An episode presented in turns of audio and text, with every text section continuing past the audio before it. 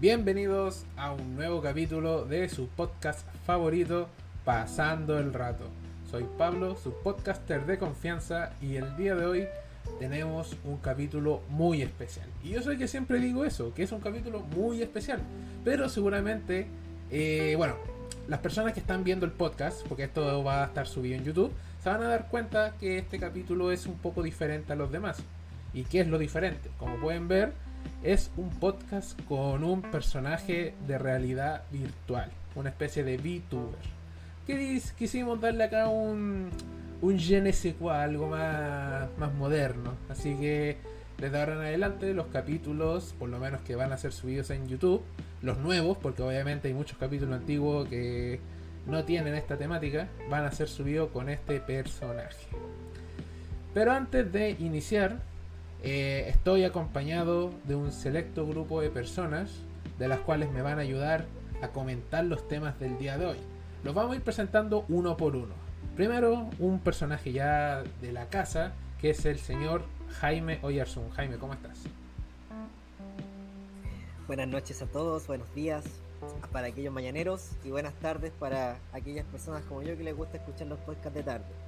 Eh, Muchas gracias por la invitación, Pablo. Como siempre, un gusto estar aquí, dar mi opinión, aunque a nadie le importe, pero a mí me gusta darla, como lo dije la vez pasada. Sí, no está bien. Muchas gracias. Se viene un capítulo bien bueno y bien interesante. Exactamente. Los invito a todos a escucharlo. Sí. El segundo invitado de la noche es el señor Juan Olivares. ¿Cómo está Juan? Hola Pablo, gracias por la invitación nuevamente y un saludo a todos los que nos escuchan como dijo Jaime, se viene un temazo, diría yo, este, en, este nuevo capítulo, un gran tema. Hartas cosas han pasado y van a seguir pasando, que es lo que se viene. Correcto. Así que un saludo a todos y espero que esto sea sí. Y por último, pero no menos importante, señor Mauricio Lincoqueo, ¿cómo estás el día de hoy? Bueno, esta noche de domingo. Bueno, esta noche domingo estoy bien. Muchas gracias por la invitación, Pablo. Y hola a todos. Espero que sea muy amena esta conversación y que podamos pasarla bien. Sí. Bueno, espero que las personas que estén viendo esto en YouTube eh, les esté gustando esta nueva temática, un poco más realidad virtual. Pero que es un tema que, que, a mí me gusta en lo personal y quisimos integrarlo acá en el podcast para darle algo más, más novedoso. Y las personas que lo están escuchando en Spotify, no se olviden de suscribirse al canal de YouTube pasando el rato y darle a la campanita, compartir y darle like. Ahora vamos a empezar. Primero queremos dar las gracias a nuestro patrocinador Forge Master 3D Printer, una empresa pyme de la región de Coquimbo en impresión 3D, donde pueden encontrar todo tipo de diseños, tanto figuras, juguetes o piezas de colección solamente personalizadas para ustedes. De verdad, muchas gracias por el auspiciante Forge Master 3D Printer en Instagram. Pues bueno, vamos ya a seguir un poco, no queremos aburrir a la gente acá con un poco antes de que continúe, eh, continúe Pablo, debo decir que las impresiones son bastante buenas. Eh, bueno, lo había dicho en el podcast pasado, pero fue casi al final, así que igual eh, reconocer de que sirve para tanto cosas como de diversión.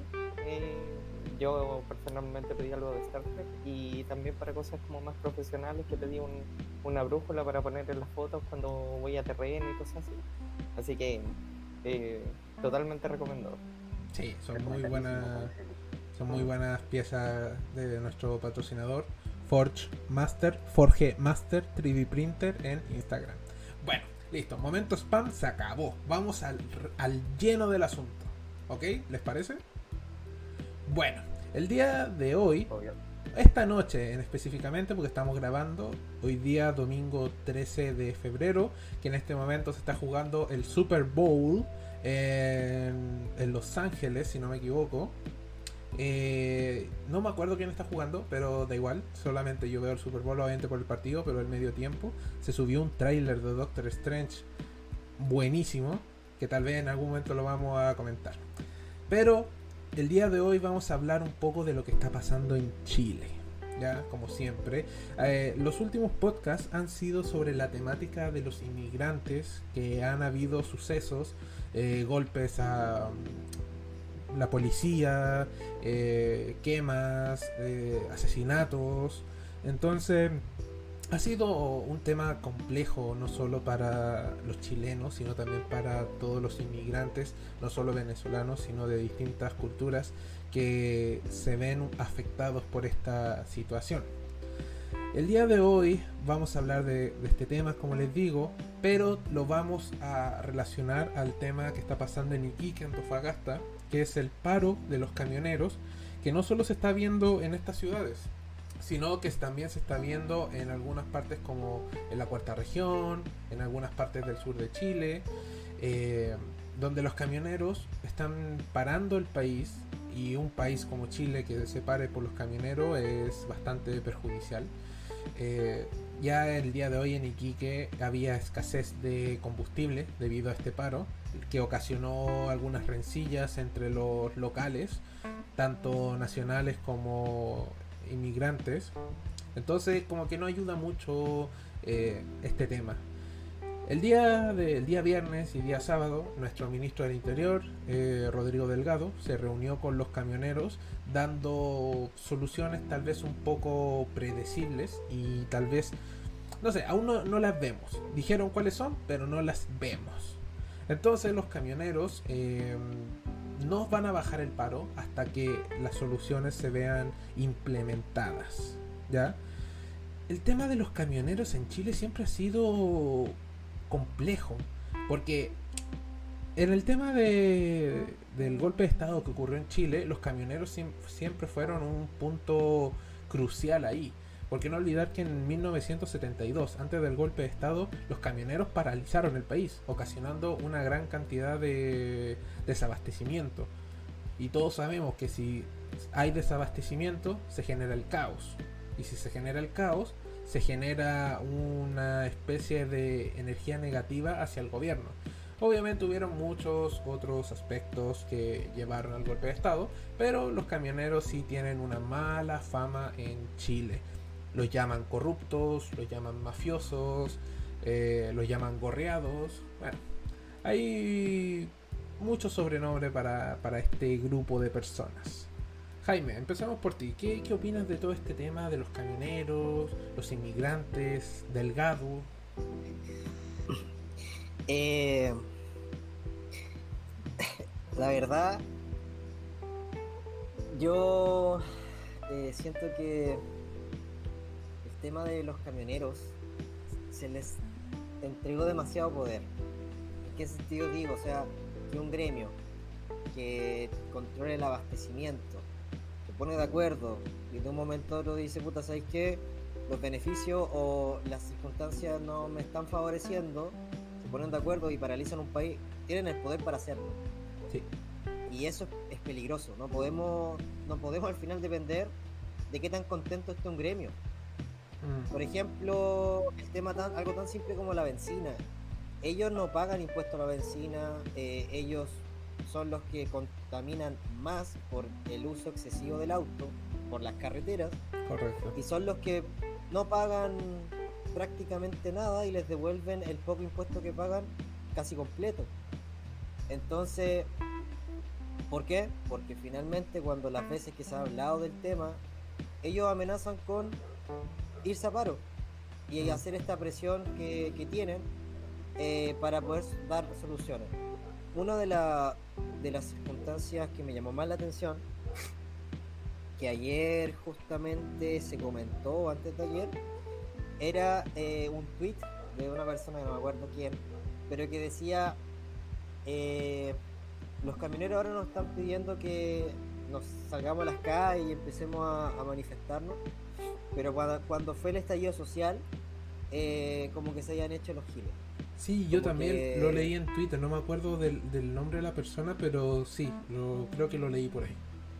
Y en la historia eh, siempre ha sido así, pues, como que ellos son aparte. Mm. Los problemas de la gente común y corriente, que probablemente ellos también tengan, pero no sé, el, gremio es muy raro. Sí, mira, tú tocaste un tema bastante relevante, que es el tema de, los impuestos y este y estos tweets que han salido.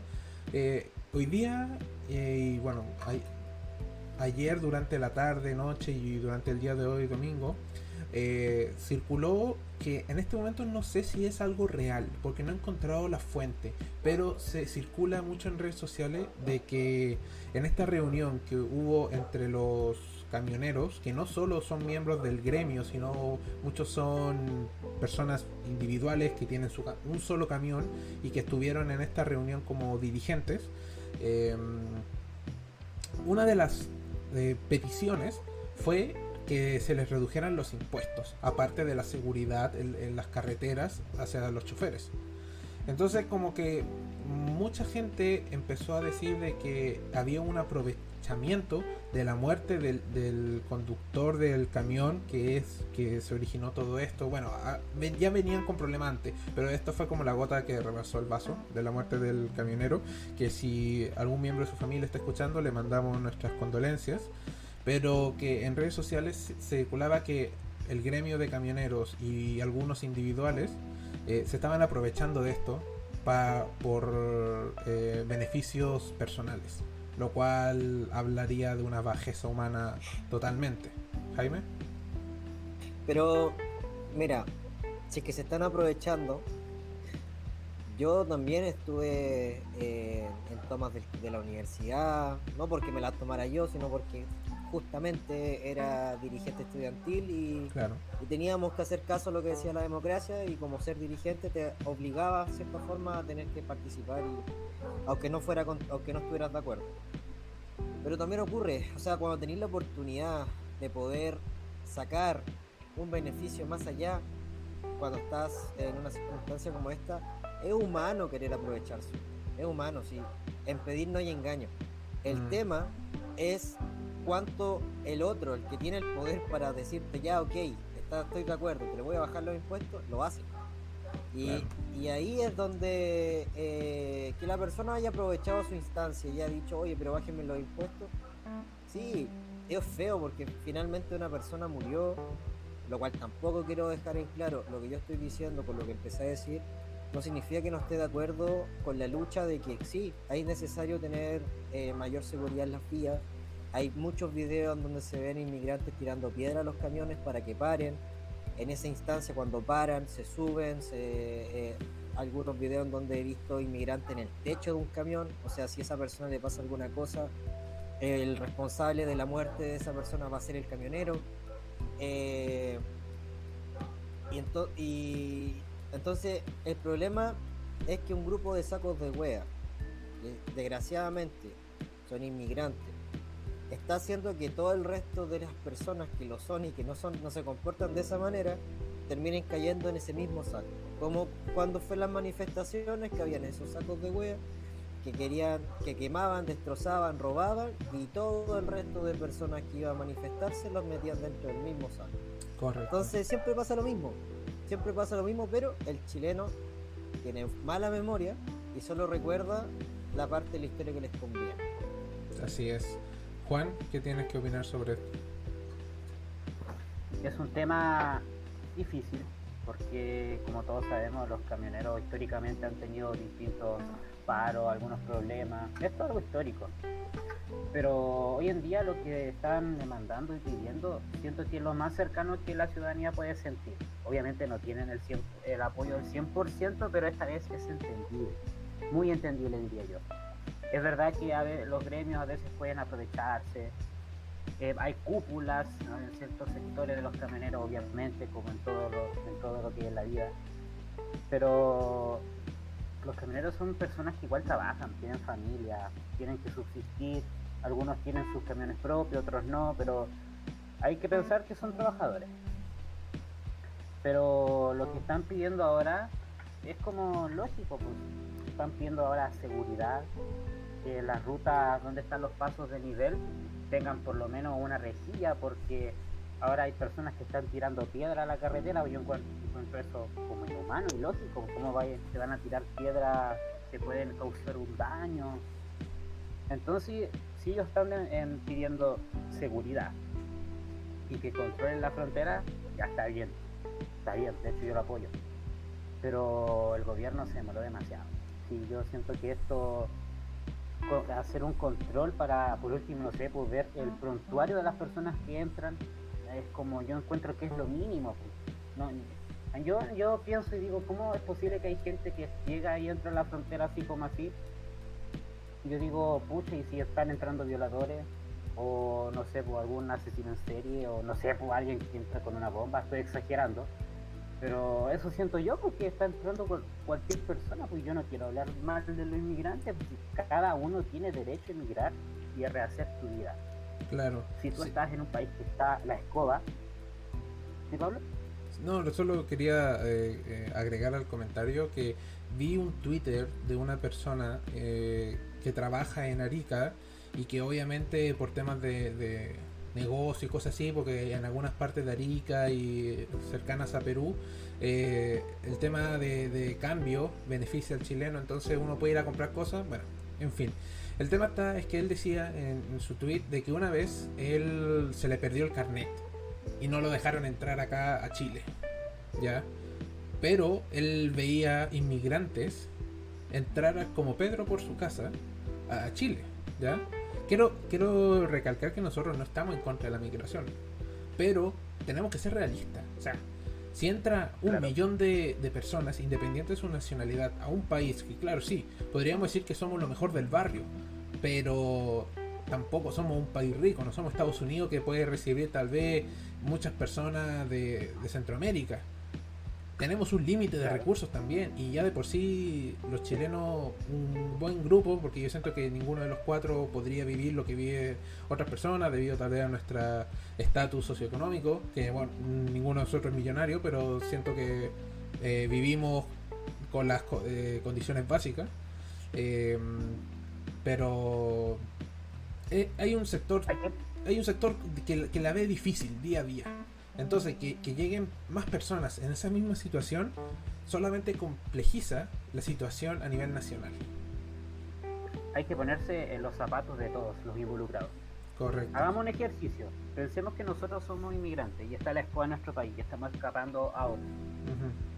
Em, pucha, yo igual tengo derechos humanos. Pues. Yo siento que soy una persona, tengo mi dignidad y tengo todo mi derecho a ir a otro país y poder eh, iniciar mi vida de nuevo, partir de cero. Ya tengo derecho, sí. Ahora, pongamos los zapatos de las otras personas que viven en el norte de Chile. La deben estar pasando mal porque están las calles llenas de inmigrantes, están en carpa en las plazas, están haciendo caca, las necesidades ahí. Y como no hay un control en la frontera, está pasando gente que es buena, que quiere aportar y quiere surgir, pero también hay personas malas que están entrando. Y eso es lo que yo no me explico, cómo no va a haber un control. Y entonces si ustedes lo piensan, los dos puntos son bastante eh, correctos, pues es lo que hay, pues, entonces... Claro, vamos a entrar... raro, pero... Vamos a entrar en el punto de la frontera, pero obviamente no quiero eh, dejar de lado a Mauricio porque de verdad quiero escuchar su opinión. Entonces, Mauricio, por favor. Bueno, eh, es un tema complejo. El otro día estaba viendo una un, una publicación de Lupa Pública en Instagram que mostraba un poco de estadística. Y eh, la estadística por lo menos lo que indicaba es que había una disminución de la cantidad de delitos que había en Chile. Sin embargo, aumentaba la percepción de los delitos en sí. ¿Qué quiere decir? Que a pesar de que haya menos delitos, los pocos delitos que hay están más a la vista que, eh, que antes, por así decirlo. O la gente por lo menos se siente más insegura. Claro. Entonces, Em, ¿Qué es lo que ha estado pasando eh, con esto? Quizás estamos viendo o, un tema de, falsa percepción, de inseguridad, o realmente se están posicionando en, lugares eh, públicos. Es como por ejemplo el caso de Iquique. A Iquique dejémoslo aparte, pero a nivel general hablemoslo como a nivel país. Em, ¿Qué es lo preocupante de todo esto? Que siempre que hay como esta sensación de escasez de paz y seguridad, tiende a haber posteriormente eh, gobiernos autoritarios. Porque la gente, ¿qué es lo que pide cuando se siente insegura? Que haya un superhéroe eh, ficticio, eh, que sea quien sea, sea de derecha, izquierda, da lo mismo. Pero quieren ese superhéroe que aparezca y le solucione todos los problemas de seguridad y que un poco más vean un militar que en las calles para que eh, le solucione su problema. Claro. Que es lo que efectivamente fue lo que pidieron los camioneros. Ahora, eh, con respecto al tema de Tarapacá, eh, en sí, eh, como en todo Chile, disminuyó, sin embargo, el tema de asesinatos eh, pasó de un 1.09 a un 3.4%, es decir, hubo un aumento de más del doble. por lo que en ese sentido, y que dejémoslo aparte en, en esto, porque, ¿cómo se llama? Es como la zona cero, de dónde está el problema realmente. Ahora, y referente al tema de los inmigrantes, nuestra ley era deficiente y desde el gobierno de Bachelet se trató de cambiar. Eh, no se logró eh, y ahora recién, eh, años después, tuvimos el cambio de la ley de inmigración porque ya, ya era como teníamos el problema en la cara, así nos reventó la bomba. Entonces, yo creo que más que decir que el gobierno actual actuó tarde, fue el legislativo el que actuó tarde, fue la Contraloría que actuó tarde con el tema de los reglamentos, debió haber dicho antes de que el reglamento que estamos poniendo no era el adecuado, eh, fue el gobierno en no poner recursos adecuados, eh, por último eh, pasarlo por decreto y después que la Contraloría le haya dicho que el decreto estaba mal hecho, pero darle urgencia, acelerar, fue todo el Estado, el aparato del Estado el que falló en este caso. Correcto, sí, sí, yo estoy totalmente de acuerdo con, con lo que dices, de que hay, acá los tres poderes, no solo el legislativo y el ejecutivo, el judicial también acá no, ha dado eh, abasto en, este sentido. Pero sí tengo, tengo mis reclamos eh, con respecto a lo que está pasando. con respecto al legislativo, lo que decías, el tema de que fue demasiado tarde el tema de la ley de migración y también del, del ejecutivo por el tema de que ya, o sea, hay leyes que tú no puedes hacer y ejecutar al tiro porque tienen que pasar por el Congreso, hay muchas cosas que hay que hacer, pero sí tienes instrumentos, como por ejemplo el tema de la Cancillería, porque hoy día, eh, hoy día he estado en harto, harto rato en Twitter y hubo uno, un Twitter que me llamó mucho la atención y me hizo sentido, que decía, para llegar a Chile tienes que pasar por lo menos por un país. Cosa que en realidad no, porque tenéis que pasar por lo menos dos países para llegar de Venezuela a Chile. O sea, o te vais por Colombia. Por tierra, por tierra claro. Te vais por Colombia, Perú, Chile. Te vas por Brasil, Bolivia, Chile. Eh, Brasil, Argentina, Chile. O sea, tienes que pasar por países. Y. Y Chile es el país más lejano a Venezuela. Entonces, obviamente, esto ya es un tema de internacional de distintos países que lo tiene que manejar Cancillería. Y ahí entramos en el podcast anterior del tema de dónde estaba Alaman, que al final renunció para irse a España a su nuevo cargo. Pero inclusive, sacando Alaman, eh, hay otra entidad que no me acuerdo el nombre ahora que lo maneja Velolio, no el eh, el Velolio eh, secretario, no, otro Velolio que gana como 15 palos y que también ve el tema inmigrantes y no hace nada. O sea, el poder ejecutivo tiene formas, pero no las hace. O no quiere, o no puede, o de verdad yo ya no sé. No hacen la pega, no hacen la pega, o no les interesa, tristemente. Primero Mauricio y después Jaime. Ya, que quería continuar con el tema de los camioneros, que comparto lo que decía Jaime, de eh, pero, eh, o sea, totalmente de acuerdo con lo que tú dijiste, es una falla general el asunto, pero el asunto de los camioneros, antes que se me vaya la idea, eh, desde el año 73 que a los camioneros le dieron el monopolio del transporte, o, o el oligopolio, si es que nosotros no lo queremos ver como monopolio. Si ellos se llegan a poner de acuerdo en, en tarifas, en precios o en detener el país, como fue el caso de ayer, lo van a hacer pero más importante eh, de que hayan parado ahora es qué repercusiones tiene para el futuro esto. Porque, claro, nosotros a corto plazo decimos, oh, detuvieron Chile, mostraron su fuerza y todo, pero ¿para quién estaba dirigido el mensaje? Para, eh, para Piñera, que en estos momentos ya está en salida y más encima en el último tiempo no, no se ha aparecido, de hecho se fue de vacaciones. Así es. Eh, yo creo que no iba para él el mensaje. Yo creo que el, mensaje iba dirigido para el presidente entrante, que es Gabriel Boric.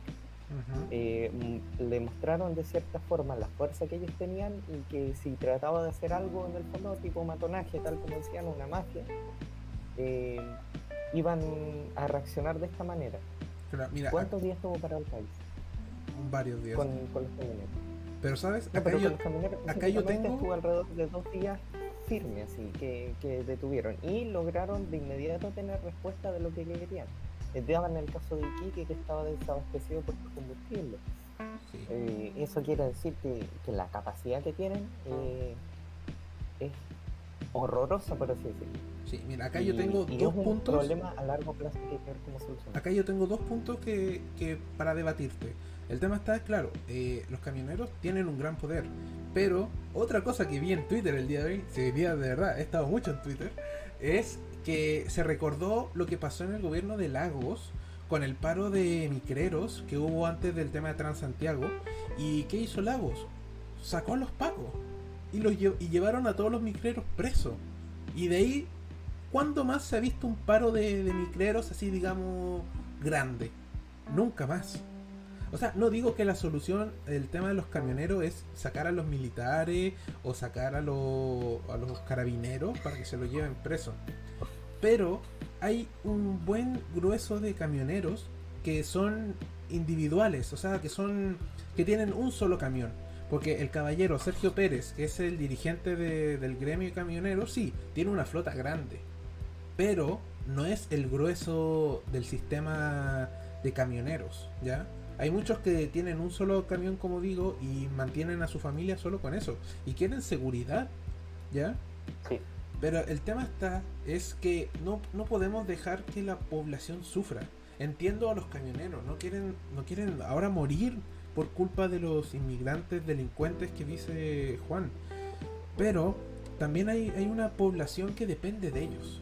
Entonces es como que al final, y es algo que, él, que el mismo Sergio Pérez decía, de que si no paramos esto pronto, la misma población se va a lanzar contra nosotros, los camioneros. Y esto es lo que eh, el gobierno, tanto el actual, porque no olvidar que aún le queda tiempo a Piñera, y se está haciendo el loco, se, está haciendo el Larry, como diría Camila, Camila Vallejo, eh, aún le queda tiempo, ¿ok? Además, y la segunda parte, para darle el paso a Jaime, es lo que decía, es el tema del, gobierno entrante.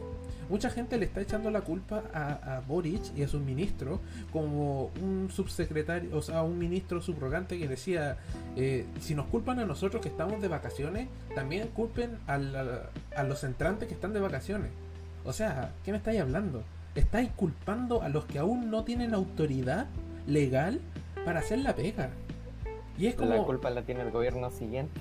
Claro, es, tonto. Y incluso hoy día lo hablaba acá con mi familia que decía, si tú vas a una pega por primera vez, tus clientes te van a echar la culpa antes que hagáis la pega. O sea, es ridículo, completamente ridículo. Y una opción, y esperemos que sea así, es el tema de los trenes. Yo sé que los camioneros están en contra del sistema ferroviario porque de verdad es una opción bastante buena eh, aumentaría la productividad muchísimo, pero entiendo.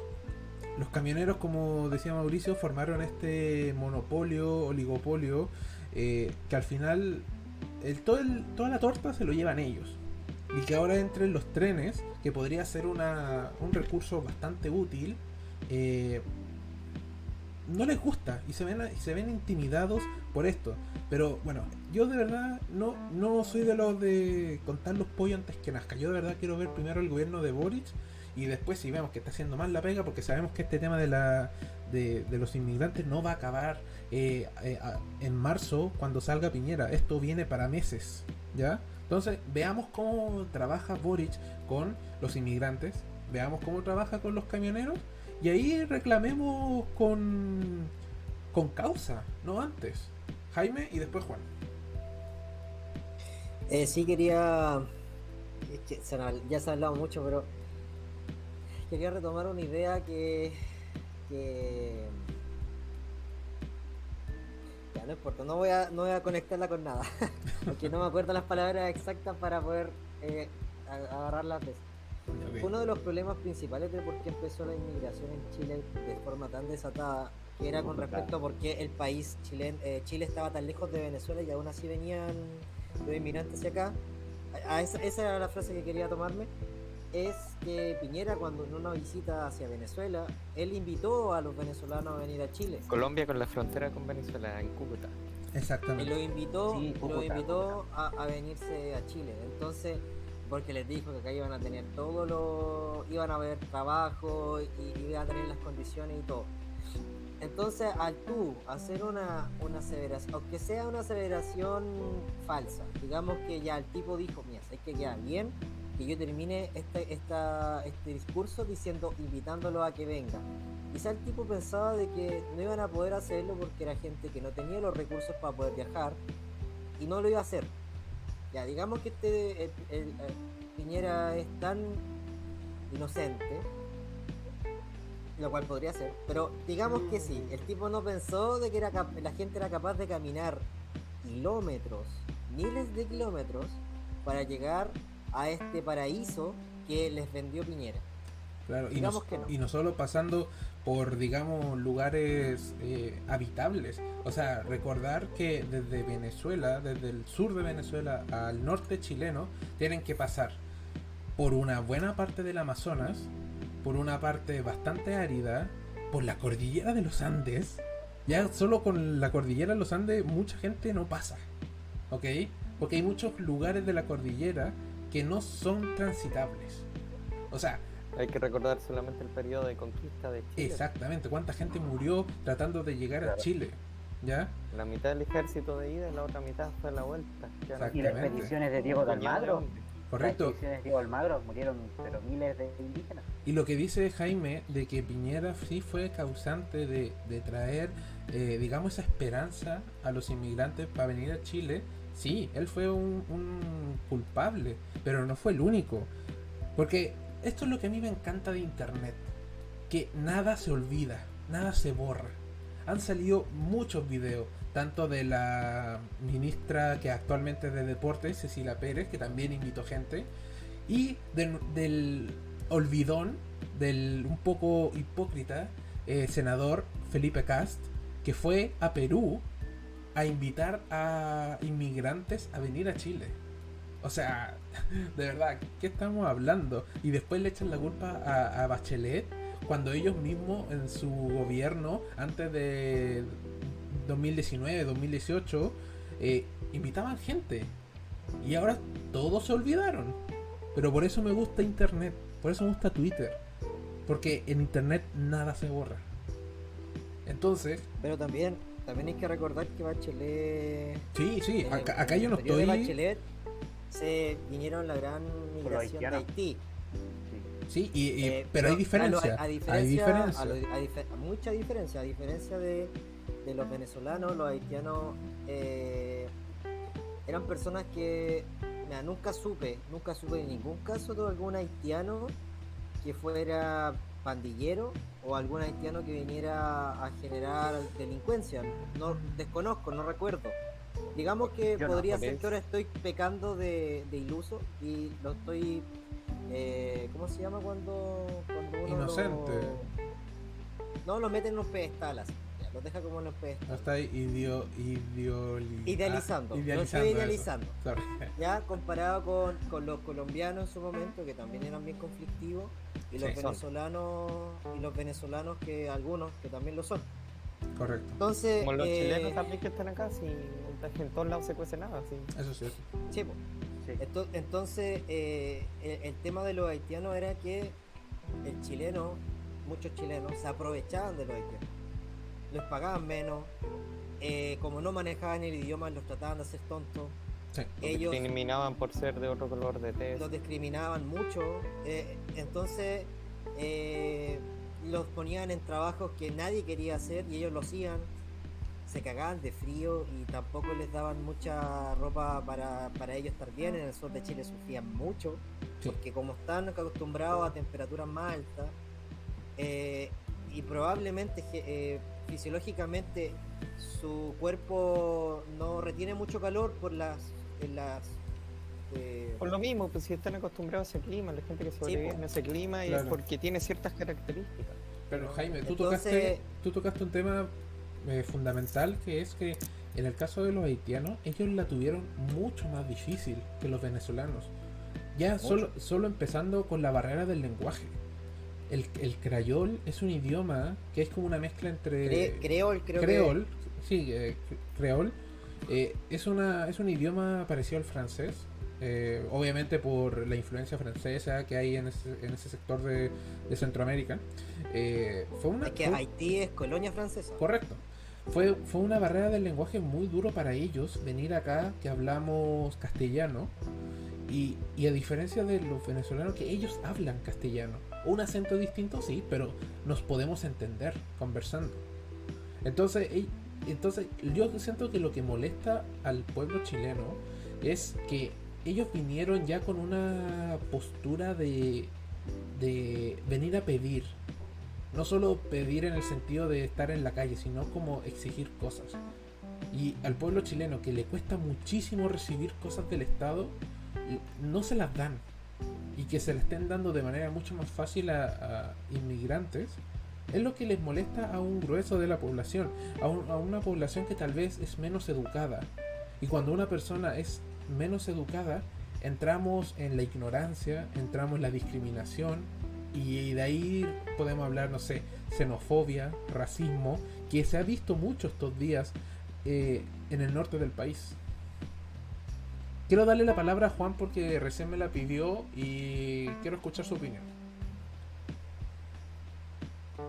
Eh, sí, yo quería opinar eh, respecto a lo que se habló hace unos minutos atrás sobre los trenes.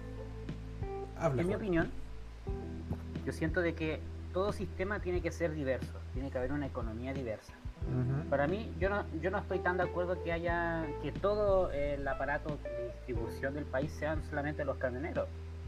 Yo siento de que ya efectivamente tiene que haber trenes.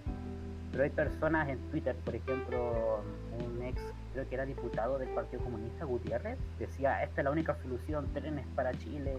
Hay gente en Twitter que dice, no, queremos solo los trenes. Yo siento eso de que tiene que ser diverso, tanto Sí. camioneros como trenes. Tiene que ser así la cosa, es lo lógico. Y ya si vamos a imple- implementar trenes, ¿quién los va a administrar? ¿El aparato público o el privado? Porque hay diferencias, o vamos a hacer una mezcla. ¿Por qué digo esto? Porque si es público pueden haber millones de pérdidas, corrupción, Sí. puede haber ineficiencia como muchas empresas, empresas entre comillas que son del sector privado, o sea, público, perdón, pero cuando es privado, acá hay temas corporativistas, después aquí empiezan a haber evasiones de impuestos, temas de plata, etcétera, etcétera. Así que yo no, la verdad, yo no entiendo a la gente que dice trenes para Chile. Es la que, cosa es que tiene que ser básica. algo en conjunto, porque todo sistema de Claro. transporte tiene sus limitaciones. Y eso que, por ejemplo, en Chile tenemos mar de norte a sur, pero siento que en el mar no lo utilizamos tanto cuando tenemos que transportar cosas. Porque en Chile tenemos puertos grandes, está el de San Antonio, el de Coquimbo también es importante. Eh, hay, hay puertos también en, en el norte y sur del país. Pero siento que Chile se centró demasiado en los camiones. Es cierto, eh, con los trenes eh, se puede transportar muchísima más carga, ¿ya? Pero recordar que el tren tiene sus limitaciones. O sea, el tren llegando a la estación no te va a transportar la las cosas al supermercado, no te va a transportar las cosas a las bencineras. O sea, los camiones se van a seguir utilizando, solamente que va a ser en un, tra- en un trayecto mucho menor. Pero los camioneros se van a seguir con trabajo. Entonces, eh, ese miedo que tienen los camioneros de que lo- los van a desaparecer es un miedo totalmente ridículo. Y lo que dice Gutiérrez, que para mí es una persona totalmente eh, salida de sus casillas, porque el- ¿Extremista? no, no, no sé si. Bueno, sí, un poco extremista. Sí, me, voy a quemar. Me voy a mojar el potito. Sí, yo diría que sí. Es, es- es extremista. No solo con sus ideas ahora en la constituyente, sino cuando era eh, diputado y todo el problema que hubo con los marinos en, en Iquique. El tema de estos niños que, di- que dibujaron cosas comunistas. eh, posiblemente influenciado por el partido. eh, que hubo harto revuelo. Pero eso es, es tema para otro podcast. Entonces, el tema está es que digan solo trenes, solo camiones o solo barcos. es, una realidad demasiado ilusoria, es demasiado extremista. Tiene que ser un conjunto. Porque, por ejemplo, y, con esto le doy el paso a Mauricio, cuando llegan cargas de otros países al puerto de San Antonio, por dar un ejemplo, del puerto sacan las cosas del barco y luego los camiones se la llevan a distintas partes del país. Porque no puede ser lo mismo con los trenes. Hay muchas partes que los mismos camioneros dicen que, por ejemplo, para llegar a, Antofagasta y Quique, los camiones se demoran mucho. Pero con un tren sería más rápido. Entonces, ¿qué pasaría si el tren llega a estas, a estas ciudades, a estas regiones, y los camioneros, que van a tener obviamente menos tiempo, o sea, menos trayecto y más tiempo, podrían utilizarlo para estar con sus familias? Porque la vida de un camionero es compleja pasa mucho tiempo de, la semana viajando y no está cerca de su familia. Hay casos que sí, la misma familia vive en el camión y van todos juntos a trabajar en carretera. Pero eso tampoco es una vida eh, justa, ¿ya? Mauricio. Bueno, ese tema es un negocio y como todo negocio tiene su... Eh, al evaluar nuevos proyectos hay que ver sus pros y sus contras y obviamente va a haber un impacto dentro de lo que es el mercado de los camioneros, no, podemos ser ciegos, pero va a también traer beneficio al resto del mercado. El mercado se autorregula y si el tren eh, va a ser una buena opción de transporte lo van a utilizar pase lo que pase. Yo creo que, que ese tema de que... Em, ¿cómo se llama? De que si va a ser un beneficio o no, yo creo que en el futuro, si es que llega a haber una línea tren, se va a saber si es que fue una buena idea o no fue una buena idea. Ahora, eh, respecto a lo que antes estaba ahí hablando del, del racismo y la xenofobia que hay con respecto a los venezolanos, yo creo que se vio bien reflejado hoy día con el video que, que se vio en la frontera, hoy 13 de febrero, eh, cuando eh, re, es como que los volvieron a dirigir a, Bolivia, eh, los que estaban entrando por Bolivia. Eh, y, que ellos decían queremos derechos. Yo creo que ese es el, punto de quiebre que hay entre eh, la percepción que tiene el pueblo chileno con los haitianos, los colombianos, los bolivianos, peruanos y los primeros venezolanos que llegaron y los venezolanos que están llegando ahora porque los que están llegando ahora, en vez de venir aquí con disposición de, por favor déjenme entrar para poder eh, trabajar, están con una actitud como altanera, exigiendo. como que si nosotros de alguna manera le hubiéramos hecho nosotros un daño a ellos y estuviéramos obligados a darle algo a ellos. Claro. ¿Comprende? Yo creo que ese es el punto de quiebre que hay con respecto a los venezolanos, con la actitud que, están llegando los ahora. Mm. Que no es solamente del pueblo chileno eh, el tema del choque. He conversado con venezolanos que ya tienen tiempo acá, con colombianos, con... Eh, no, solamente con esos dos, eh, que dicen que, la actitud que tienen no, no, es, no es la correcta, que, no debería ser esa de estar pidiendo en las calles sin... o sea, nosotros mismos, por pues, la universidad, en, la rotonda que hay en cisterna con y veíamos a un haitiano diciendo 2 por 500, 4 por 1000.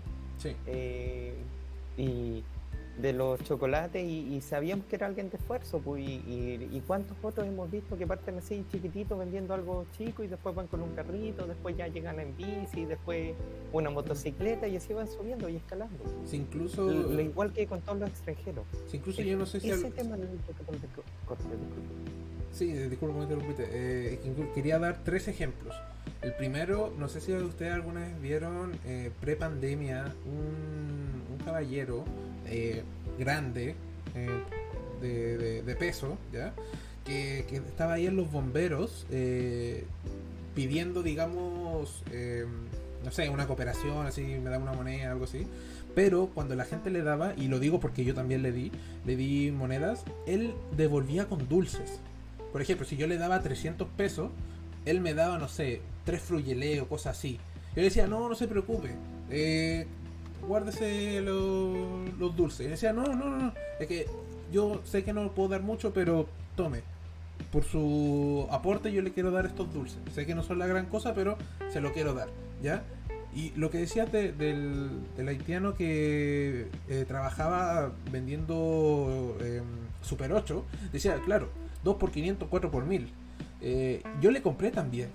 Y, estaba ahí todos los días, todos los días ahí trabajando. De la mañana a la tarde que, no sé, yo tenía clase en la tarde, salía a las 6 a veces y yo lo seguía viendo. Y después, al principio yo lo veía con Super 8. Y después lo, lo vi con Super 8 y con Sustancia. Después eh, Super 8, Sustancia y Mentas. O sea, lo que tú dices, van trabajando eh, poco a poco. Y, por ejemplo, y solo como para dar un contexto, lo que tú decías del video en, la frontera boliviana, para los que no han visto el video, es sobre inmigrantes eh, venezolanos que están tratando de entrar al país, pero no los dejan. Les piden que se devuelvan pero el gobierno boliviano no los recibe. Entonces están como en, la frontera entre, entre Bolivia, están en un limbo entre Bolivia y Chile que no saben a dónde ir. O sea, ya no pueden entrar, pero tampoco los van a recibir de vuelta. Entonces, ¿dónde van a ir a parar? Entonces, es, algo, algo complejo, porque ¿qué, podemos hacer? Queremos ayudar, pero tampoco eh, podemos a gran escala. Jaime. Eh, sí, quiero retomar el tema de los trenes, pero también quiero decir un comentario con respecto a eso. claro, ahora, yo no vi el video, pero ahora que tú lo dices que al final están en un limbo, ahora entiendo por qué decían también tenemos derechos. Sí. Eh, oh, no digo que estén lo correcto, o sea, derechos humanos tenemos todos, porque todos somos humanos. Así es. Pero bueno, yo soy un avatar virtual. bueno, tú no tienes derecho, esclavo. Oh, pero, pero una de las de, los argumentos que he escuchado mucho de base a la ignorancia es que dicen, no sé, a ver, cuando un inmigrante es violentado o un, chileno es violentado por un inmigrante, pero esta persona también tenía derechos humanos. Es como, señor, señora, los derechos humanos son netamente cuando un Estado eh, genera eh, toma ciertas decisiones que terminan eh, violentándote a ti como ciudadano, como persona natural. Así es, todo lo demás es no va con respecto a que yo, Juanito Pérez, va y le pego a, a Juan Olivares y Juan Olivares me dice, yo tengo derechos humanos, sí, pero yo no soy el Estado. Yo tengo obligaciones de seguir las leyes que el país tiene y tengo consecuencias. Y eso creo que se llama como derecho penal. Eso, son la, eso es lo que a mí me, toma, pero los derechos humanos son con respecto a civil, civil y penal.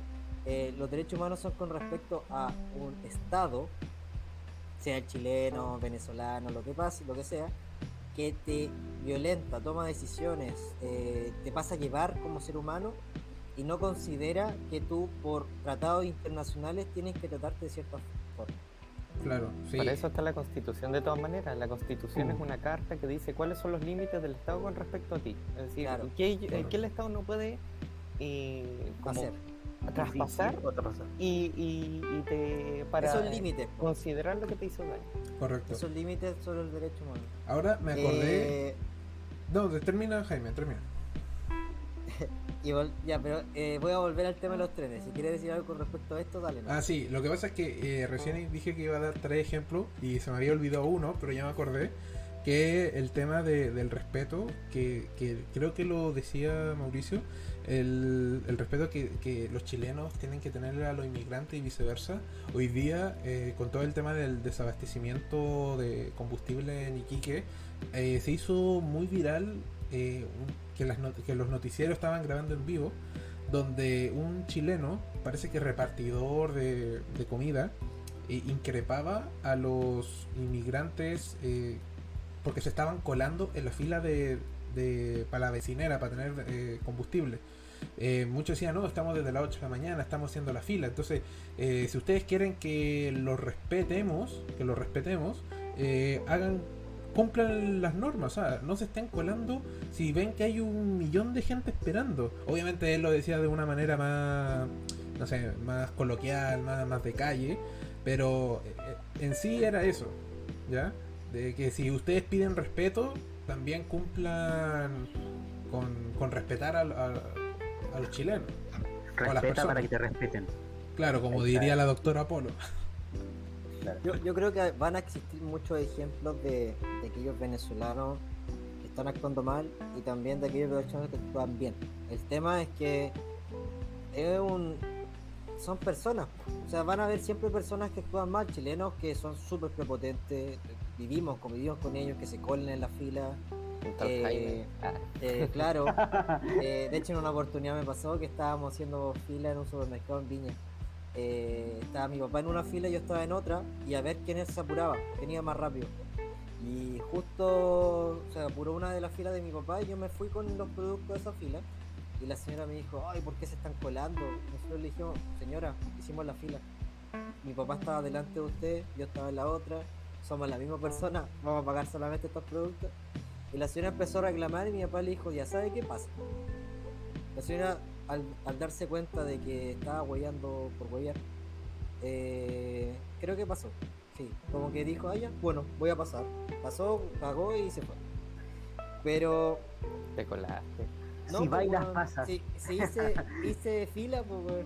Esa era la cosa que yo no entendía. Yo hice fila eh, porque al final eh, usé dos puestos nomás, pero Oye. en filas diferentes. Oye, me hiciste acordar algo, Juan, eh, que, que después va a terminar con el tema de los camioneros, pero Cuando te acordás que cuando, cuando se detenía el tráfico con el que baila pasa, te tiraban todo el peso a la ley, poco más eh, la- las penas del infierno. ¿Y qué Sí. pasa con los camioneros? Son intocables. Son intocables. Sí, es algo que mucha gente reclamaba de que el tema de la ley de seguridad del Estado, ley antibarricada, etcétera, incluso si no está eso, están desabasteciendo a, la, a la población, aunque sea eh, combustible. Primero son combustibles, después que no, no hay comida en los supermercados, van a matar a la gente de hambre. Sé que estoy siendo extremista, pero el tema está es que Lo hicieron en el 73, no Es- es extremista. sí, bueno, eh, bueno, sí tienes razón. Es historia. Es historia. El tema está es que mm, según nuestra constitución todos somos iguales ante la ley. Entonces, si ya de por sí un grupo de, de manifestantes, claro, entre comillas, es que no puedo mover los brazos, ¿ok? Lo dejé claro, no puedo mover los brazos. Eh, el tema es que hay gente que se puede manifestar y, y hace una barricada o solamente están en medio de la calle cortando el tránsito y llegan los pacos y, y les pegan, los toman presos y les dicen, no, ley de seguridad del Estado, sean cinco años presos. Y estos tipos que generan desabastecimiento, cosa mucho peor que estar cortando la calle, no los tocan. Como de- decían en, en Twitter, Delgado no dio el ancho.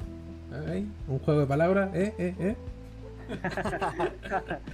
Buena, buena. ¿eh? Está buena, de hecho, no lo hubiera entendido si no, no, no reafirmabas que tenía que reírme. Oye, eh, chipo, desgraciadamente, eh, por cosas menos, menores, Así es, eh, se hacían cosas atroces. correcto. Ya el tema de que estés dispuesto a desabastecer ciudades con benzina, siendo que la benzina es, un- es importante, ¿cómo se llama? Esencial. Eh, esencial eh, para el transporte en general y todo. Luego viene la, yo diría, viene la benzina y luego viene la comida. Claro. Porque si ya falta benzina, ¿cómo te transportáis a comprar comida? Sí, y los ¿Cómo, los el transporte, cómo el transporte público funciona? Sí, caminando, pero date cuenta que hay gente que vive en el campo y en el supermercado más cerca lo tiene a 20 kilómetros. po, No me acuerdo cómo se llamaba. Se el van a caballo. En, en la cuestión de este del comentario de levántate más temprano, pero dice, bueno, cómprate un auto eléctrico. No era tan barato. Bueno, Como puede ser, 40 palos un auto. Sí. también puede ser usa bicicleta, ya, pero hay gente que no tiene bicicleta. Mm, Hay que tener un auto. Prefirió, por ejemplo, Pablo tiene un auto en vez de tener bicicleta. Me estáis exponiendo, Cuando Jaime, por favor. el ambiente, yo igual. Me estáis Pero es que también es por un también es por un tema de que uno elige, dice, oye, eh, en realidad comprarme una bicicleta, yo no hago, por ejemplo, en el caso, yo no hago ejercicio, Se la nota. bicicleta la tendría ahí botada y, y Golpe preferiría bajo. y preferiría usar el auto porque el auto me ayuda, es más cómodo, más rápido, etcétera, me hace ahorrar tiempo, ver, son las Pero- decisiones que cada uno com- compra un auto. Entonces, claro, no vais a tener bicicleta en caso de que el auto falle. Tenéis que usar transporte público. Si no existe, tenéis que usar las patas. exactamente. Oye, pero igual usar auto está re caro. Un paralelo y un paréntesis. La benzina está súper cara. Y sigue subiendo. Y sigue subiendo. 40 pesos. Y lo peor de todo es Mil nosotros pagamos veinte impuestos casi el 30% en puro impuesto. Mira, yo estoy, no yo estoy seguro que es si los camioneros no tuvieran esos beneficios que tienen y estos tipos como son los que usan en mayor cantidad benzina eh, los, pagaran los precios que, pag- que pagamos los, los comunes weón, habría un paro para bajar la benzina. Es que lo ven y por eso piden que no le suban los impuestos.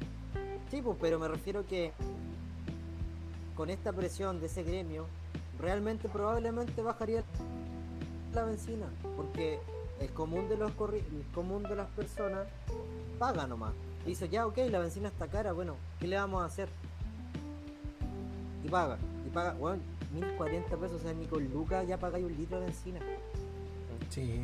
Me acuerdo esos Ni con tiempos hermosos que- que ¿cuánto es que lo con necesitas? 5 lucas tenéis 6 litros.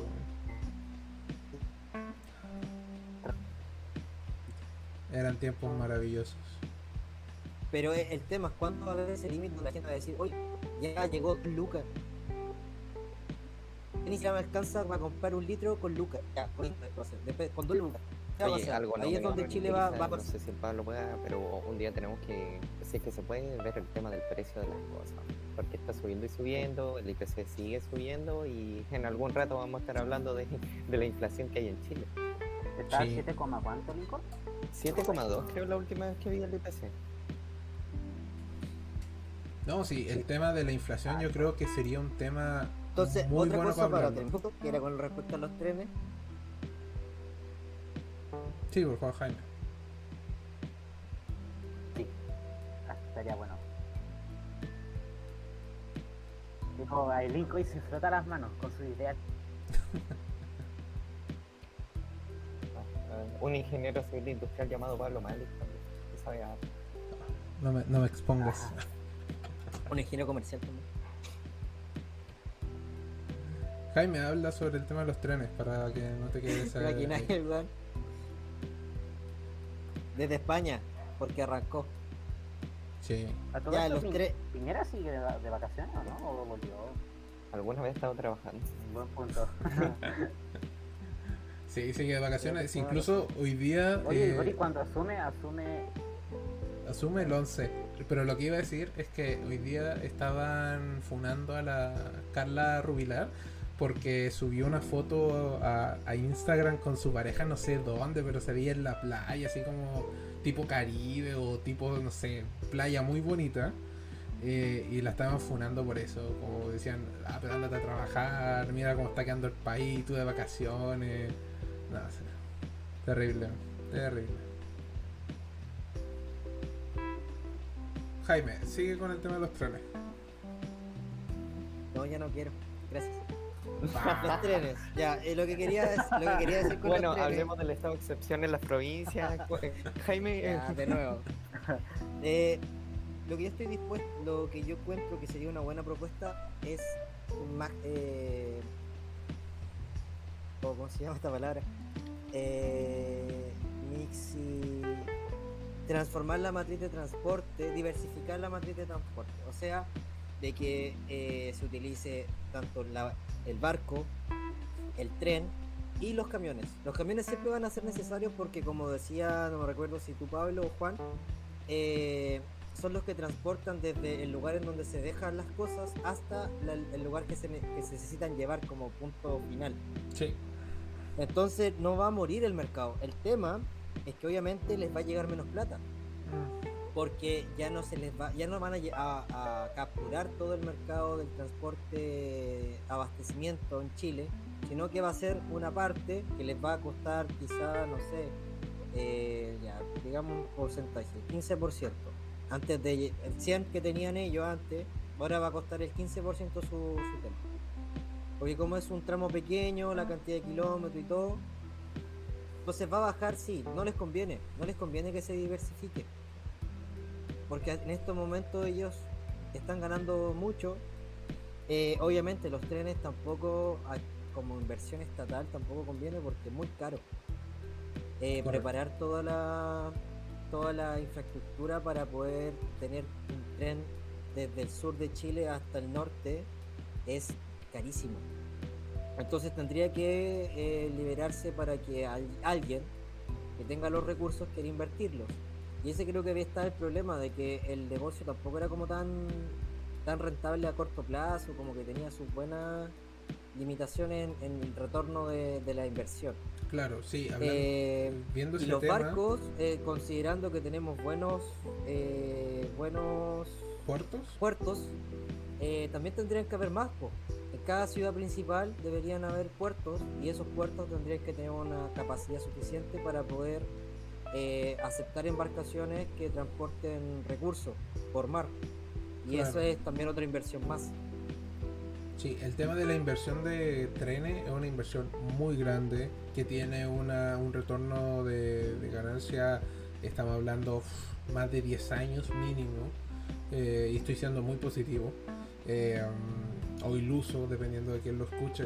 El tema está es que en, una de las propuestas de Boric, eh, él quería, él quiere poner los trenes. El tema está es que él tampoco nunca lo ha asegurado así 100%. Porque él, él puede que ya lo molesten, que no tiene título y toda la cuestión, pero el tipo igual tiene conocimientos. O sea, no es que el tipo, por no tener título, es un completo inútil, no. Eh, tiene conocimientos bastante eh, en la materia por su tiempo como diputado, el tema político, el tema social. Entonces, eh, poner un proyecto de trenes sería como para un futuro. En, en, su gobierno tal vez nunca se va a implementar el tema de los trenes, pero él sí podría dejar el estudio, la propuesta, para que en un gobierno futuro se implemente. Porque recordemos, él solo tiene cuatro años para mejorar el país. En cuatro años, un tema de trenes es imposible, completamente imposible. Entonces, pero que él, como dije, mantener, eh, o sea, eh, tener el la base, el estudio, que diga, sí, es posible, esto se necesita, estos materiales, esta gente, esta plata. Porque, seamos realistas, como dije, en cuatro años es imposible, completamente imposible. Veamos si va a haber reelección, a ver qué dice la constituyente mm. también. Pero veremos. veamos, veamos. ¿ya? El tema de la constituyente es otro tema que lo podremos dejar para otro podcast. Porque igual la constituyente siempre da mucho que hablar. Siempre, todas las semanas pasa algo. Desde la ordinaria de Marinovich hasta los extremos, hasta los extremistas de izquierda que hay ahí. Eh, hay tema. Hay tema para hablar. Pero centrémonos en, lo que pasa. Linko, tú recién sacaste un tema importante, que es el, estado de excepción en la macro zona norte. Juan, ¿qué opinión tienes de eso? ¿Linko o yo primero? Eh, primero Juan y después Mauricio. Ah, ya, ya. Eh, sigo el estado de excepción para cuatro provincias del norte, Arica, Arica, Barinacota, Loa y el último se me olvida.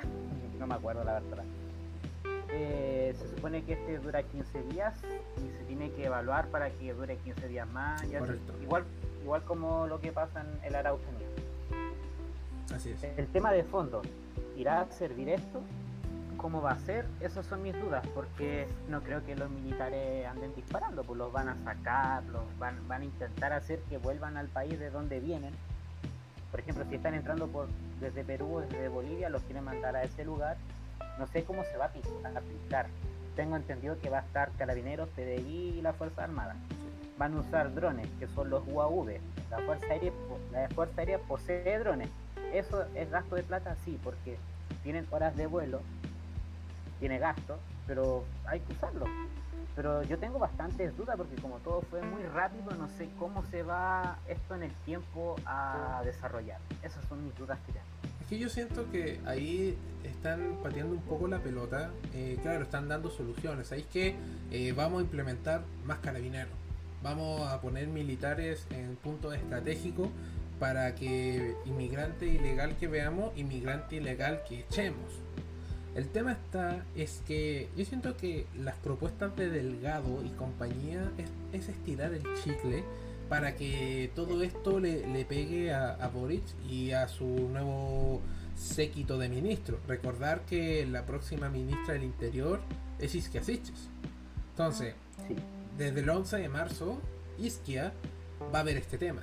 Y como dije hace un buen rato atrás, esto no es como que ya termina el gobierno Piñera y la crisis migratoria desaparece. No, esto es un tema de, meses o incluso tal vez un año más. Entonces, Delgado y compañía, en mi opinión, siento que están estirando el chicle. Nada más. Mauricio. Ah, y otra cosa. Ah, sí, ah, Juan. antes de Mauricio, eh, también yo vi unas ideas o tweets, en Twitter obviamente, que es más gente ya como no sé si podría decirlo de derecha o ultraderecha. Y yo veía y subían una foto así como de Pinochet. Ultraderecha. Y decía, claro, yo dije de ultraderecha. Si no hubiéramos sacado las minas de la frontera, esto no estaría pasando acá y allá. Yo digo así como, ya, bueno, creo que no necesito ni referirme al tema, pero, pero es preocupante. ¿Cómo hay gente que puede pensar así, digo yo? Pero bueno levantaron una piedra y salieron todos los racistas de Chile. o sea, yo siempre he creído que Chile es un país racista. Porque tenemos esa imagen de siempre ayudar al europeo, al norteamericano rubiecito y a los de piel un poco más oscura, pues se les discrimina. O sea, y con esto tú levantáis una piedra y te aparecen 20 racistas. No, terrible. Él un poco más como la de nosotros, porque también digamos que el chileno tampoco es un rubio de ojos azules como tú, pues, no me expongas, no me expongas, por favor. pero es que tú no eres racista, pues, pero me refiero a que el, el de las personas, eh, de hecho en esta reunión hay dos personas que son más morenas. Yo que soy, no soy blanco, considero que tengo como la piel como trigueña. Y el buen rubio eres tú, el trigueño. No me considero blanco, pero pero la gente me lo dice. Es que el papel es más oscuro que tú, pues, tu test de piel es como más clarito que el de nosotros, obviamente. Sí. Pero aún así eso no te hace superior, pues eso, quiero dejarlo claro. Que, que, chileno, desgraciadamente, tiene eso, eso, cae en esos prejuicios inútiles. De, de tomar, de, y de hecho, ni siquiera es tan racista, somos más clasistas. De, de caso de, de no juntarnos con distintas clases sociales, o de, no sé, discriminar solamente por... Estoy hablando, ni siquiera estoy hablando de mí, estoy hablando de, la élite, de esta grande élite en donde se juntan solo entre ellos. Y entrar a ese mundo es súper complejo. El día que hablaba sobre la meritocracia y todo ese tema que al final no es tanto. Ahora sí, eh, Mauricio. Bueno, eh, a mí me preocupa la cantidad de tiempo que va a estar este estado de excepción. Porque tal como decían antes ustedes, este problema no se va a solucionar de la noche a la mañana. Es un tema para mucho, mucho tiempo. Y, y tratar de, de, ¿cómo se llama? de tapar el sol con un dedo de que, ah, pusimos los militares en las fronteras, oh, qué genial. Pero ¿por cuánto tiempo? No podemos tenerlos eh, en estado de excepción dos meses, un año, dos años. Si no es su función, pues que, Un militar está, está diseñado o, para la guerra. En, su concepción. Para la guerra. Para la guerra y para matar. Y, mantener una guerra eh, por más de, de, un mes, dos meses, es dinero, uno. Y lo otro que, también le afecta la, la psique a, a los mismos soldados. Entonces, ¿qué, ¿A qué costo se va a realizar todas estas acciones? Esa es mi pregunta. Sí, ¿El costo humano? ¿El costo del Estado? Porque pensemos, agreguémosle un condimento más a esta sopa. Cuando sea el gobierno de Boric, eh, recordemos que eh, los, los ministerios, los ministros que están a cargo de las Fuerzas Armadas, están manejadas, ahora van a estar manejadas por, por, un, por una comunista ya no quiero que empiecen al tiro, a los comunistas y todo esto, no. Pero. Por la nieta de Salvador, de Salvador A eso voy. Por la nieta de Salvador Allende. No era socialista. buena, es como lo mismo. No, la verdad no lo sé. No, es diferente. Sí, un comunista me preocuparía, un socialista no tanto. Ya, pero el tema está eh, que la persona que va a dirigir a las Fuerzas Armadas tiene un historial con las Fuerzas Armadas. Entonces, si tú pones a los militares en la frontera para resguardar, para no permitir que entren, ¿cómo va a ser el actuar de, la ministra en este caso? Y, de, y socialista era. Claro, y que ya tiene un pasado. Más encima después tenemos a Casiches, que igual eh, tiene harta voz eh, que se generó en la campaña de Boric. Eh, ¿Cómo va a ser su rol? Porque no olvidar que la derecha chilena ya empezó a tirar pullitas, empezó a tirar cosas negativas al gobierno que ni siquiera ha empezado. ¿Cómo va a ser cuando ya esté en ejercicio? Porque dicen, no, nosotros vamos acá a apoyar, no queremos que al gobierno le vaya mal, porque si le va mal al gobierno, le va mal a Chile. Por favor, no me vengas acá con cuentos. En redes sociales, muchos eh, diputados de derecha ya están tirando vibras negativas al gobierno. Los constituyentes de derecha, eh, ellos mismos han reconocido que están ahí para perpetuar la, la constitución del 80. El claro ejemplo es Marinovich con el, show que se mandó la semana pasada insultando a la constitución, a los constituyentes en frente de todos. O sea, el gobierno la va a tener difícil.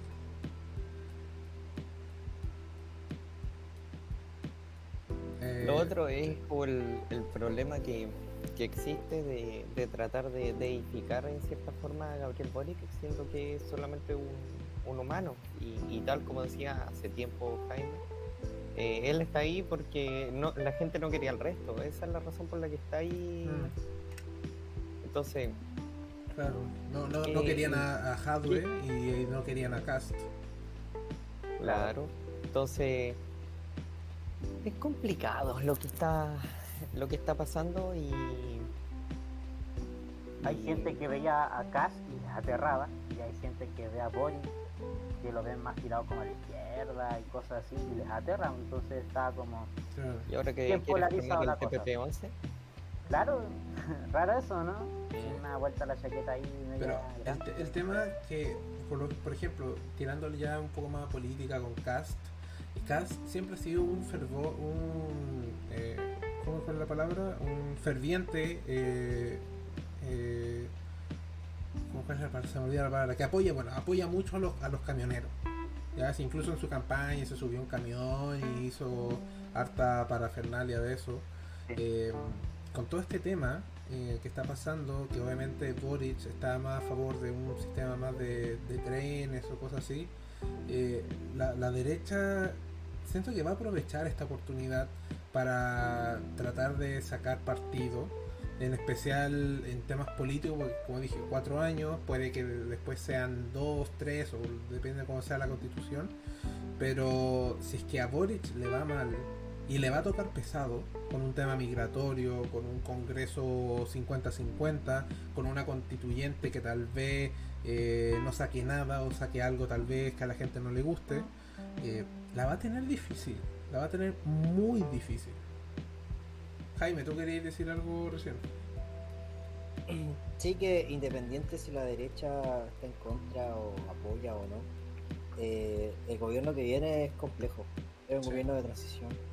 Entonces, eh, la derecha es nefasta, la izquierda es nefasta, cuando le toca a la derecha hacer oposición es nefasta, cuando le toca a la izquierda hacer oposición es nefasta, o sea, estamos hablando al final de lo mismo. ¿sí? Tratar de, separar por ideología de que la derecha es mala y la izquierda es buena, o la izquierda es mala y la derecha es buena, es decir netamente que las dos son malas y no hay ninguna buena. Mm. Cuando no les interesa Chile, les interesa que su ideología prime, que su ideología solucione los problemas. Pero muchas veces eh, se necesitan acuerdos, se necesita que las dos partes se pongan de acuerdo, logren en conjunto un acuerdo, como el que se logró en su momento, como el acuerdo de la paz, de que independiente que estén de acuerdo algunos, algunos de extrema izquierda u otros de extrema derecha que no les gusta, se pusieron de acuerdo y lograron en muy poco tiempo poner un poco la España a la alería y darle una solución pacífica. Correcto. Que haya resultado en algo que no funcionó fue por lo mismo. ¿Por qué no está funcionando la constituyente? Porque hay un grupo de sacos de wea que no quieren trabajar en conjunto, que quieren frenar todas las ideas, y otros sacos de wea que quieren cambiar y hacer cambios enormes que también terminan dañando la constituyente cuando viene una persona y dice que se eliminen todos los poderes del Estado. Porque hay gente que no quiere extremos, no quiere cambios extremistas, y se y después que les queda quedando en la cabeza, oye, es que mira, eh, vi por la tele de que estaban hablando de eliminar los poderes del Estado. Yo no quiero eso, voy a votar rechazo. Ni siquiera se va a dar el tiempo de leerla. Por gente así, se termina dañando toda la imagen que, que ya tienen mala la constituyente. Sí, toda la razón. Pero volviendo al tema de, de los militares en la frontera, lo que, lo que dice Mauricio es cierto, el, el, impacto que puede traer si esto se extiende en los militares eh, haciendo una función que tal vez no les corresponde, porque no olvidar que el tema fronterizo lo ve carabineros y PDI, eh, porque ellos mismos hacen patrullaje en camioneta, en, en puntos estratégicos, para ver que, que no ocurra el tema de, del ingreso. Obviamente son pocos, sí, y ahí es donde los militares podrían ayudar en, camionetas, inspeccionando, etcétera. Pero que, no pase lo que mucha gente tiene miedo, que fue como lo que pasó en Haití en su momento, que fueron tropas chilenas y ocasionaron más desastre eh, que ayuda. ¿no? no olvidar de que nueve meses después hubieron muchos embarazos por violaciones de militares chilenos a mujeres haitianas no digo que, no estoy diciendo de que los militares van a empezar a violar venezolanas en la frontera, pero sí pueden tener acciones puede dar, puede, dar. Claro, o sea, la posibilidad siempre está. Pero lo que voy es que puede ocurrir que los militares tomen medidas más acordes a su línea que no, eh, no ayuden al tema migratorio. Como empezar a disparar o cosas así. Sin respetar los derechos humanos, si al final cuando tú estás en guerra no defendí eso. De hecho, estás en contra de, todo eso porque vais matando gente, destruyendo edificios, generando terror. Eh, y existen otras reglas, otras reglas de guerra, que por ejemplo es no bombardear hospitales, escuelas. Eh, no sé si escuelas, pero sí o sí sé ah, que hospitales. Que, mueran todos los cabros chicos nomás. Dale, vamos. Eh, mira, para un milico, cuando estáis en guerra, no, no he visto que no maten niños. Es, es, el problema porque el enemigo te ocupa a los niños para que, tú no los quieras matar. Sí, niños pero, niños de niños guerreros. pero se me viene a la mente de que si los milicos acá en Chile empezaran a disparar y la derecha los defendiera, estarían defendiendo lo que pasa en Norcorea. Porque estarían defendiendo lo que pasa en Venezuela. Correcto, estarían eh, defendieran lo que pasó en dictaduras no, ni siquiera está lejos. La derecha ya lo defendió algo que no debería defender. Es que eso me molesta, me molesta mucho la, hipocresía. defiende algo que tampoco debería defender con lo que pasa en Venezuela y en China. Entonces, si al final, insisto, los dos grupos, las dos ideologías son lo mismo. Correcto. La derecha defiende. Uno, es del libre mercado y otra es de que el Estado poderoso. Claro, porque eh, los chilenos más de derecha. Los chilenos más de derecha defienden a China que es una dictadura, pero es una dictadura rica pero les, eh, condenan a muerte Venezuela, Norcorea, eh, Honduras, etcétera. Y la izquierda hace exactamente lo opuesto, o sea, condena la dictadura en Chile, pero no habla sobre lo que pasa en Cuba, lo que pasa en Venezuela. Eh, ya diciendo que Norcorea es como un punto medio, a, excepción de algunos como Artés. que Norcorea es muy nefasta, es muy Artés quería una cuestión norcoreana. Artés, le, cuando estaba el tema de los debates, muchas veces como que decía, no, pero es que podemos tener un sistema como el de Corea del Norte. Es como, caballero, usted me quita el internet, yo quemo este país, ¿ok? Si internet no puedo, no puedo hacer el, internet, pero te aumentan la benzina a 1500 o 1100, weón, y todavía no se quema Chile, pues eso es lo que yo no entiendo. ¿Por qué es que la benzina está muy cara para quemarla, weón. Sí, weón, es un bien. Estamos diciendo esta weón. Sí, o sea, si la tenía 5 lucas la benzina en algún momento, que la vais a estar usando para quemar, no. Oye, oye, oye, y hablando de esto de la frontera y los militares, ¿se acuerdan cuando Casi proponía hacer una zanja? Sí, ahora Boric lo está llamando para preguntarle cómo Claro, era. ¿y cuánto salía la zanja? ¿Por, por metro? ¿Cuánto salía la zanja? ¿Tenía, tenía el número de la, de la constructora? Mira, si ahora que están limitando más el acceso regular, eh, ¿qué es lo que va a optar el, el migrante eh, que en el fondo viene ilegal a Chile? A ocupar paso no habilitado, pues si esa es la regla. Sí, Entonces- pero a mí me da lata, por ejemplo, cuando salen las noticias de eh, niños o guaguas de, de inmigrantes que mueren en el desierto o por, por las montañas. Es como, eh, es, es fuerte, muy fuerte. que yo insisto, y, y en cada podcast que hablamos del tema, digo, la solución a esto no es incrementar las medidas para que las fronteras no pasen, porque eso va a fomentar netamente el mercado negro, de que los burros cobren más plata y que más Co- gente termine coyotes. muriendo por eh, tener que pasar por medidas mucho más inhumanas. Pablo, tenéis que entenderlo, viene del sur, hablan distinto. Es que Eh, no entiendo por qué le dices burros. ¿qué palabra si son, son- dijiste burros y son coyotes. Son coyote. Bueno, mulas, burro. No hay imbéciles, coyote allá en el como sur. sea, pues, como sea. Mira, las mulas son las que pasan droga, los, las coyotes son los que pasan gente. weón. Ya, bueno, pero se entendió el mensaje. Eh, pero el Muy tema de los coyotes y de los burros y de, los, y de las mulas, eh, eh, lo que tienen en común es que están haciendo cosas ilegales. Sí. Y cuando tú, por ejemplo, también uno de los argumentos que yo no estoy muy de acuerdo, pero el, el hacer que todas las drogas sean legales, lo único que le está generando es quitarle el negocio ilegal a los narcos y que estos tengan que pagar impuestos. Tú no vayas a solucionar el tema haciendo que sea ilegal, o sea, va a haber gente que se va a drogar igual. Y porque la, la droga ahora sea legal no significa de que va a, bajar el consumo, va a, incrementarse. Podría No. pasarle algo, un efecto totalmente diferente. De que ahora, por ejemplo, tenéis capacidad con los impuestos asociados de poder hacer más eh, servicios para aquellos drogadictos, como se hizo en países más desarrollados, en donde aquellos que eran adictos a la heroína, eh, el Estado les daba heroína gratuita y los, les trataba de, de a poco ir bajando la dosis hasta que ellos no dependieran de la heroína, Correcto. porque quitársela de una se morían. Entonces en este sentido yo digo que al final deberían hacerse herramientas, eh, programas para que los inmigrantes que vienen de forma ilegal se puedan hacer legales y también aquellos que son ilegales y que vienen con prontuario de, de Ah. Afuera. al lugar donde, donde corresponde. No nos podemos hacer cargo de, de delincuentes en Chile, eh, pero sí, quizás sí podríamos hacernos cargo de aquellas personas que quieran rehacer su vida, así como Juan también dijo en su momento. Es un derecho humano inmigrar.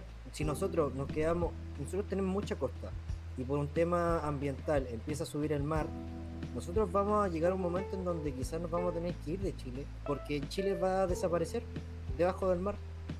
Y Así nosotros es. vamos a tener el mismo problema. Y, y los otros países no nos van a querer recibir porque va a ser un país entero que se está moviendo a otros lados, separándose por el mundo. Y vamos a sufrir lo mismo. Y muchas veces no vamos a tener la opción de decir, los coyotes te cobran calete plata. No es como que estas personas digan, oye, eh, vengo sin nada, ¿me puedes llevar a, a entrar a un país? Sí, obvio, te llevo gratis, tranquilo. No, les cobran como un palo y algo, y después viene otro coyote y te cobra otro palo más. O sea, esta estas personas, literal, dejaron todo para poder entrar al país. Es Entonces. ¿Por qué no lo hicieron de la forma legal? Desconozco. Desconozco si es más caro, desconozco si en su país no, no existe Burocracia. una La burocracia eh, les impidió eh, entrar con libertad, pues, por eso es más fácil. Si en Chile, tal como decía el Pablo, era más fácil entrar siendo de afuera que siendo chileno con carnet, o sea, sin carnet, imagínate. Entonces ese es el tema. El problema es son los planes y programas que no se han hecho con respecto a la migración para hacerla de forma legal. Correcto. No le demos más, más espacio a los coyotes, sino que el Estado se haga cargo. Correcto. No abandonemos a gente. Miren, eh, ¿les parece si lo dejamos hasta acá el podcast para no alargarnos tanto? Y al igual que siempre, me gustaría darles un minuto a cada uno para que digan algún mensaje o algo así eh, con respecto al tema hablado el día de hoy. Vamos a empezar con Juan. Ya, eh, a todos los que nos escucharon, gracias por estar acá, por darse el tiempo a escucharnos. Espero que haya sido de su agrado. Y la verdad yo tengo harta duda de lo que va a pasar estos días, pero espero de que todo salga o sea para mejor. Pero igual me preocupa que expulsen a los inmigrantes, los que andan con guagua, con niños. Yo me pongo a pensar y digo, me pongo en su zapato y es fuerte. No sabría cómo expresarlo. Eso me preocupa pero es que la verdad, hay que controlar la frontera, no podemos dejar pasar a todos. Es que es, no se puede, no, no da abasto, encima no se controla quién entra, si hay comprontuarios, si hay violadores, si es... Hay que controlar eso, pero la idea es igual a los que vienen a hacer el bien y cambiar su estilo de vida, que puedan hacerlo. Yo creo que esa es la idea. Correcto. Gracias. Eh, siguiente, Mauricio. Queridas chilenas y chilenos. como, como dicen los. No, eh, todo país tiene derecho a, decidir quién admite en su territorio. Mm, si los países desarrollados o, la Organización de las Naciones Unidas viene como con, con esas ideas de que no, nosotros tenemos que dejar entrar a todos, bueno, están mal, porque eh, si vemos Estados Unidos, Francia, Alemania, España, todos controlan, eh, hablando del primer mundo, todos controlan quién entra dentro de sus fronteras.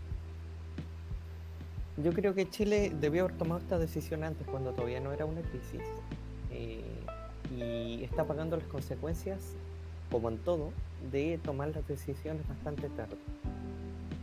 Y yo creo que Chile va a empezar a, a desarrollarse más de lo eh, eh, con respecto a sus pares eh, o con sus pares en la medida que empiece a pensar a largo plazo y que, las cosas que son importantes ahora mañana van a ser urgentes y se metan eso en la cabeza los políticos es la única forma de que Chile empiece a progresar como nación y Estado. Ahora, referente a las personas en sus casas, yo creo que, mm, tal como decía la estadística, los índices de delincuencia han bajado, no han subido.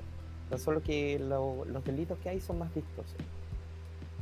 Eh, por lo que hay que ejercer un control, eh, sea, por ejemplo, aquí el tema en la plaza de armas, eh, que el, el, tema de los vendedores ilegales, se me olvidó ahora el nombre. Ambulantes. Los ambulantes, claro es controlarlo, ni siquiera es, eh, como reprimirlo ni nada, sino que de alguna manera ejercer control. El tema de la droga que decía Jaime también es lo mismo, es controlarlo de alguna manera. Eh, y nada, es la falta de control lo que nos está haciendo perder las riendas de, Chile. Y controlarlo, eh, medir y controlar y generar políticas que en el fondo de alguna manera influir en las decisiones que toman las personas, va a ser la forma en la cual eh, Chile vuelva a tomar su rumbo de desarrollo. Ah, y eso. Perfecto. Eh, Jaime. Eh, sí, que quiero tomarme de las palabras del Incoqueo y reafirmar el punto de para poder quitar mercados ilegales, la mejor forma es generando planes y programas, controlarlos Así le quitamos el poder a estos tipos que se aprovechan de una necesidad, crean necesidades eh, y te hacen adicto a esas necesidades. Entonces, eh, la mejor forma de luchar contra esto no es con armas, no es con, con, violencia, sino es creando planes y programas que el Estado eh, no abandone esas zonas, esas zonas tanto territoriales como también ideológicas.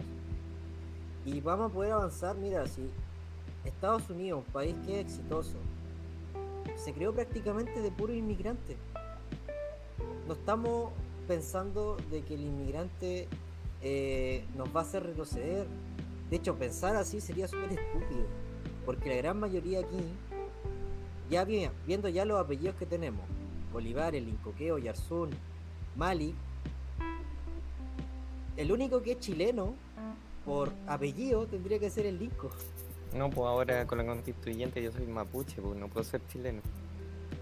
Bueno, tenéis doble nacionalidad.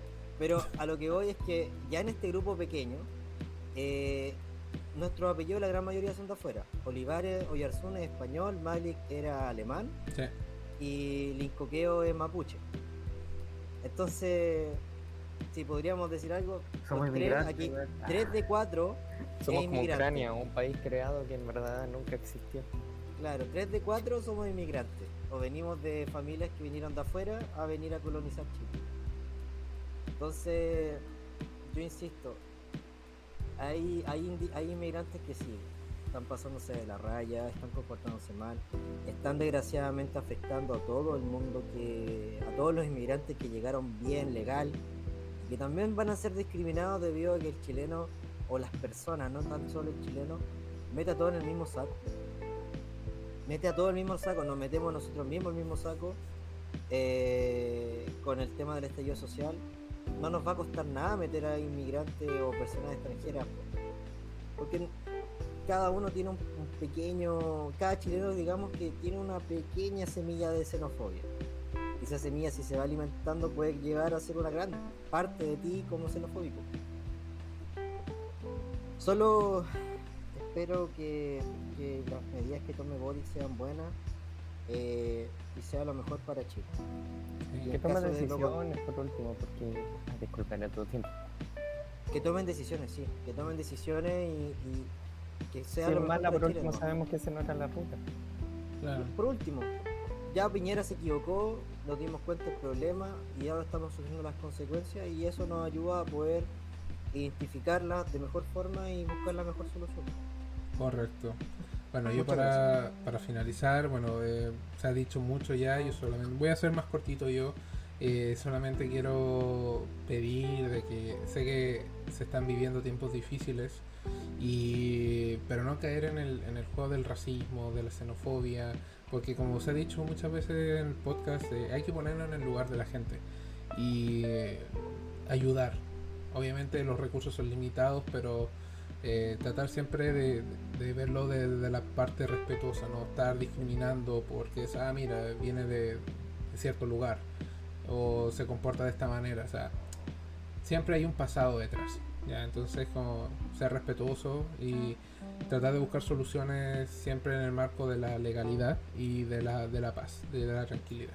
Son más, más que nada y no caer en el juego de la moral también, no caer en el juego del racismo ni de la xenofobia. Bueno, les quiero agradecer a los tres por estar acá en el podcast un día más. Eh, siempre es un agrado estar conversando con ustedes sobre estos temas muy importantes para el país y espero que a la gente le esté gustando este nuevo formato con un avatar virtual donde la idea es ponerle un poquito más de, gracia al, podcast y, bueno, la verdad, muchas gracias. Eh, ahora como esto va a estar en YouTube, tengo que decir lo típico. Eh, suscríbanse, denle like, eh, aprieten la campanita para las notificaciones y compártalo con todos. Para final también quiero agradecer a nuestro sponsor Forge Master 3D Printer, Forge Master 3D Printer en Instagram por el patrocinio de un nuevo capítulo y de nuevo, muchas gracias a todos los que nos están escuchando y ahora viendo. Y espero que les guste el capítulo y los estamos esperando en una próxima jornada. Bye. You